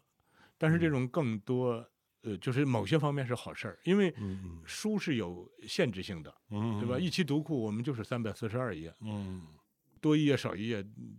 这都都不符合强迫症的，嗯，对吧吧就跟《三联生活周刊》一样嘛。但是 A P P 没有容量上的限制，所以呢，我们会把一些场外花絮、呃会放到 A P P 里，嗯或者是把文字版的音频、视频放到这里头，嗯所以它是比纸质书更丰富。嗯，但是这个丰富也带来了另外一个问题，就是纸质书的阅读是有掌控感的。这一页我可能一翻就过，这一页 OK 我我停在那儿，可能我要看很长很长时间，嗯嗯嗯嗯我这一句话我可能反复看，对，还用鼻子上的下头画三十页画又一翻而过。嗯就这种掌控感是你听音频、看视频都得不到的。嗯包括比如说同样的那个内容，我认为它就值，它就应该编成八千字印在纸上。嗯我说真的，我给你推一万二，其实那四千字对你来说就是一种时间上的盘剥，嗯你没必要看一万二，你就看八千字就够了，因为嗯你信任我，信任的就是我对信息的嗯加工和筛选。嗯，如果我推给你又是海量的信息，那还有人，但是我又有一个更尖利的或更尖锐的问题，就像我们刚刚讲，嗯你做一个编辑或做一个 leader 都是有时间分配。嗯那么你做一个 APP 或做指数，同样有你的资源的分配，这个资源包括时间、金钱、人力。如果在这两者，你目前的选择是什么样的？呃呃，我只能选择把纸质书做好。嗯呃，这个纸质书并不指的是所有的纸质书，而是指甭管用三年、用五年做出来，它三十年后、五十年后人还有购买它的价值。嗯并且呢，它到现在为止还是我们收入的主流。嗯电子化、音频、视频，虽然人们看得多，但是为它花钱的人并不多。嗯，还是一个漫漫长路。读书人，你甭管他多么文艺青年，甭管他多么吃饱了撑的，甭管他多么事儿，他是真愿意为内容花钱。嗯，对的对的。呃，我我在其他群体里头，我至少我还得不到这种支持。那么好，我们再换一种说法，如果把你的阅读当做一个整体，你的阅读目前你的阅读，我要说的不是你的职业阅读，不是你做编辑的阅读，而是你的兴趣阅读，嗯纸质书、有声书，还有电子书，他们有比例的分配吗？就是有声书我几乎不听，这个不听就是我受不了那种掌控感。我甭管是倍速还是正常速度，我必须得按照它的速度来走。嗯呃，这个我受不了。我真的是喜欢就是忽快忽慢，忽上忽下，嗯对？吧？这个这我嗯我是喜欢那你是种。浪漫的阅读人，嗯呃，可能是我们读这样的读惯了，就是我就是我喜欢按我自己的节奏来嗯读，所以有声书首先我自己是是是抛弃的，但是我能理解，嗯因为你比如说你在路上，很多人在路上好吗？动不动就两三个小时，嗯把耳朵拿出一部分来去听一本书，确实是好事儿，嗯是吧？但是我自己是受不了这种，嗯尤其是当编辑当惯了的吧，你就迅速能分辨出哪句话是废话，嗯，对吧？你就受不了，你说这怎么这句话还能在这里存在呢？赶快删掉，就那种感觉。嗯那你听他在那说，你可不你你你就会忍忍不住要有那种按嗯按快进键的那种冲动。那嗯电子书呢？电子书你看吗？呃，我电子书也是这样，就是电子书虽然它检索方便，但是没有纸质书那样忽前忽后、嗯呃那种方便。当然，因为我现在老花眼了，所以有的书如果它印的字儿比较小的话，我我也用电子书放大了看。嗯但是如果说这个纸质书的阅读体验足够好的话，我还是看纸质书。那也就是说，你至少百分之六十以上还是纸质书呃，。是的，就是人到了这个年龄吧，你会知道有些事儿不值得你用那么多的时间，嗯呃你也知道你的生命没有多少了。嗯，你会更加愿意把你的那个有限的时间分配给，最美好的事情在嗯哎哪哎，对对对，所以，呃，我就特别想，就是一个人假如说读那种厚厚的自己喜欢的那种书，嗯那种过程中死去是多么美好的一件事儿、哈，嗯你就嗯，会有那种，呃，这那种，真是一个文艺老年的浪漫的优美的说法。哎，那你希望你的死法是什么呢？嗯，是，我觉得你这哎，个别说别别，法嗯你我得问问你，你你不能老说我，你你的死法是什么呢？理想的死法，就寿终正寝， 就人你得要叫什么呢？就那个那个歌叫《大梦一场》，大梦。哦，那个时候你要接纳自己的嗯，不放下，真圆满。放下就是接纳，就是一切。嗯 是哦，你是说这个我我就我明觉白嗯得你嗯人人类有那么多美好的知识财富，那么多美好的那种想象或者那种艺术产品，嗯，我就特别喜欢死在那里面。所以说我也能够理解你作为一个出版机构的负责人，你可能把你的时间资源、精力资源或者人际资源投向的是什么方向呢？如果我们刚才说嗯在电子和纸质上面的话，我想象着你可能还是比较多的会投向纸质。而你呢？呃，对我而言的话呢，我是这样，我我先讲讲我的阅读，我对你的刚才那种阅读的顺序，我还是有着疑惑。我到现在为止，我没看完过一本电子书，嗯我就不能接受这个东西。啊、因为我觉得什么呢？电子书尝试对纸质书的替代啊，是一个绝对的错误。有了纸质书，为什么我还去看个电子书？我说我我呃，至少从我的角度，我没看完过。但是呢，我接受的是听书，哦，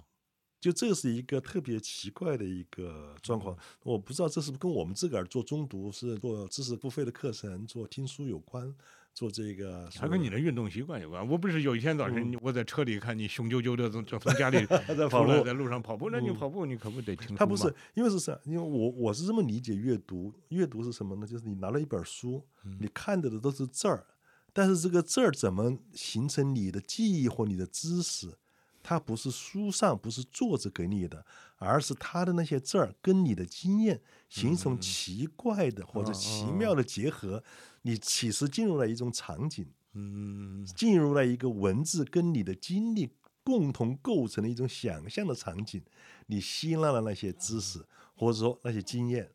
是这么一个过程。那么听书，我是觉得能够达到的。哦嗯为什么呢？你刚刚说的什么听书的，你觉得它没办法忽快忽慢，嗯但是你的想象可以忽高忽低，可以进入或出来，哦，就看你看书一样的，你看书你的想象进入了，就你无我两忘了。嗯，因为我不太喜欢用碎片的时间看，我要看的就整体的一个小时、两个小时看，嗯就你会进入这个图书里面，进入到书的场景里面，你会进入到马斯克的那一个暴力的婚姻状态里面。然后呢，在这个过程中的话，你跟这个书发生了关系，你听书也能达到这一个。所以说，听书跟这个看书呢，是我觉得就是我能够获取、能够接纳那的那东西。电子书你受不了的原因是，就是我是觉得什么呢？既然有了纸质书，为什么还要电子书？就受不了这一个。对啊，人因家为它电子书它它是一个你比一个较手机里能放好几百本书，你嗯你拿个手机你就可以嗯行遍天下，嗯这难道不是它方便的但吗？是最早的时候是那个 Kindle 那一个，啊就那个，但是那个我没有实行之后的话，就你看手机看图文没问题，嗯，但是呢，它就是再次看图文的感觉了，不再是看那个电子书的感觉了，就这种。嗯那我还是认很帅为可能年轻人听起来还是觉得你们这种老头儿太矫情了。嗯是吧，但一代人有一代人的对，疯狂，对。还有一个我是我是这样觉得，就是什么呢？我一直在思考，因为这个杂志要活下去。我们的纸质杂志在怎么做？我们纸质杂志其实很奇怪，我们纸质杂志在二一年的时候，我们杂志有一个发行量上的一个攀升。嗯我们当年的杂志那个升了多少呢？百分之三十，嗯这是一个很奇怪的一个状况，就是是你找到了一条互联网的路径，找到嗯了互联网的渠道，也就是说，杂志本身并没有那么悲观，它悲观是什么呢？它的渠道的萎缩，嗯，你的报刊亭的这萎个缩。交付路径发生了变化。对对，交付路径减速了，你找了新的路径，它还能够恢复到你想象的那样的一个状况。嗯这是我是觉得这是纸质刊物的一个东西。那么，像我们自己做了中读，做了很长时间的所谓的互我们自己说叫互联网的方式生产内容，嗯就是说互联网的方式生产内容，比我们用纸张来生产内容，我们用活字印刷来生产内容，是一个完全不同的一个变化。当然，我相信活字印刷在最初的时候，它也是很多艰难的。其实你看，像嗯《三联生活周刊》一期杂志，它特别就像一个做好的压缩文件包，是吧嗯一个嗯 zip 文件。它原来可能只是现实中邮递员递给我，嗯嗯现在是通过网上我们就收到这个文件包了。对，这个文件包里几十页，什么都有，对吧？它给整整齐齐的给打好包。但是那呢现在中嗯毒可能又不是这样了。但这恰恰这是一个陷阱。嗯当我们有这个想法的时候，就我们已经 out 了，已经被时代 pass 掉了。啊但是说，哎，我这个十五万字的杂志，我就把它放到网上，不就就是网上产品了吗？网上的产品不是你做纸质刊物的所有的思路，不能平移到网上。嗯平移到网上是不被接受的，因为你做纸质刊物，它是基于你是纸，至于纸这种介质，它接受你的排版，接受你的表达，但是当你的这种表达一旦移入到手嗯机和互联网上，这种表达就失效了，这种排版就失效了。互联网有新的内容生产方式，就是介质一定会反作用于嗯我内看你容们生现在产，好像也越来越有章法了。也在慢慢在积累。但是到目前为止的话呢，谁都没有找到互联网内容生产的真正有价值的模式，大家都在摸索。大家都在这个寻找这个互联网的方式怎么生产内容，但是呢，你要说现在谁看到曙光，其实非常难讲。只不过我们在这个潮流里面，我们没有掉队，仅此而已。嗯，互联网怎么来生产内容，这个还远远没有没有破题。啊那我觉得咱俩明年还得接着聊。那那那就你讲讲你今年这一年 A P P 和你的互联网的尝试，你最最打动你的，或者你觉得最成功的，或者开心的、快乐呢，是什么？嗯，如果说我自己快乐的话，就是的确有一些原来只能诉诸文字的东西，现在我们拍个小片子啊，嗯或者什么的，也能够很方便的让大家看到。然后呢，另外一个我有点儿回过味儿来的，就是比如说我一期读库呢，它是由六到八篇文章组成的。嗯它这个六到八篇文章，其实你单独看每篇文章都不是非看不可的，嗯但是它组合在一起呢，也许会有一种非看不可的一种属性在里面，是因为它的组合。那如果我放到嗯嗯嗯 A P P 里头，嗯嗯嗯它如果是一篇一篇那么放到，它没有那种整体感、那种呼应感、那种结构感，嗯又不对了。嗯嗯所以这是我今嗯，很年好，最、这个说得很好，嗯最最困惑的一个问题，嗯嗯就是，呃，比如说我们的同事会把五年前的一篇文章单独发到 APP，我忽然发现怎么那么弱，但是他怎么能够把刚才我们所说这种整体感、啊、这种结构感给做出来，我没找到一个好的办法。是我非常赞同你什么，就是那个结构本身，结构及内容，嗯我觉得的这个是纸质的这个内容生产、图书的内容生产呢，它探索了几百年，探索出这个行业的秘密所在，嗯或者这个行业能够做对什么，这个行业能够生产知识，就它结构本身就是内容，是，甚至装帧那也为什么是。叫殿堂啊？对是呀吧你想，但是呢，现在是我是觉得什么呢？互联网还远远没有到了这一步，嗯它的结构怎么形成？结构及内容，我觉得远远没到呃他。的那种殿堂感也就没有。同时呢，就这个纸质的转移到这一个就电子上面，你你怎么觉得绝对不对？因为它是基于纸质的，纸质的结构是有纸质条件的约束和限制，它有边界，有这个有有有页码约束，在这种约束下，它创造出自己的知识作为知识载体的那种价值，它的本身创造。但是互联网呢，它是没有边界的，看上去是没有边界的， 对吧？你可以无数无数多的文章，无数多的文章，无数多的视频，对不对？但是它没有构成你的知识本身的那个载体的那种统一性或者价值性。就这个也是我觉得，就是我们的互联网方式的内容生产呢，还远远没有没有抵达的一个一个状况。就最好是什么样子，现在还不知道。嗯，对，还在努力之中吧。所以咱们明年接着聊吧。嗯，明天我们就想一想，把这个话题能够更定位于我们的互联网，或更定义于我们互联网上可能的成功和新的教可训能。性。嗯，好吧，谢谢三联生活周刊的同事们。也谢谢读库的老六的粉丝们，我们的联合是一个强强结合的探索。珠联璧合，嗯好吧， ，OK，各好，位再见。拜拜，拜拜。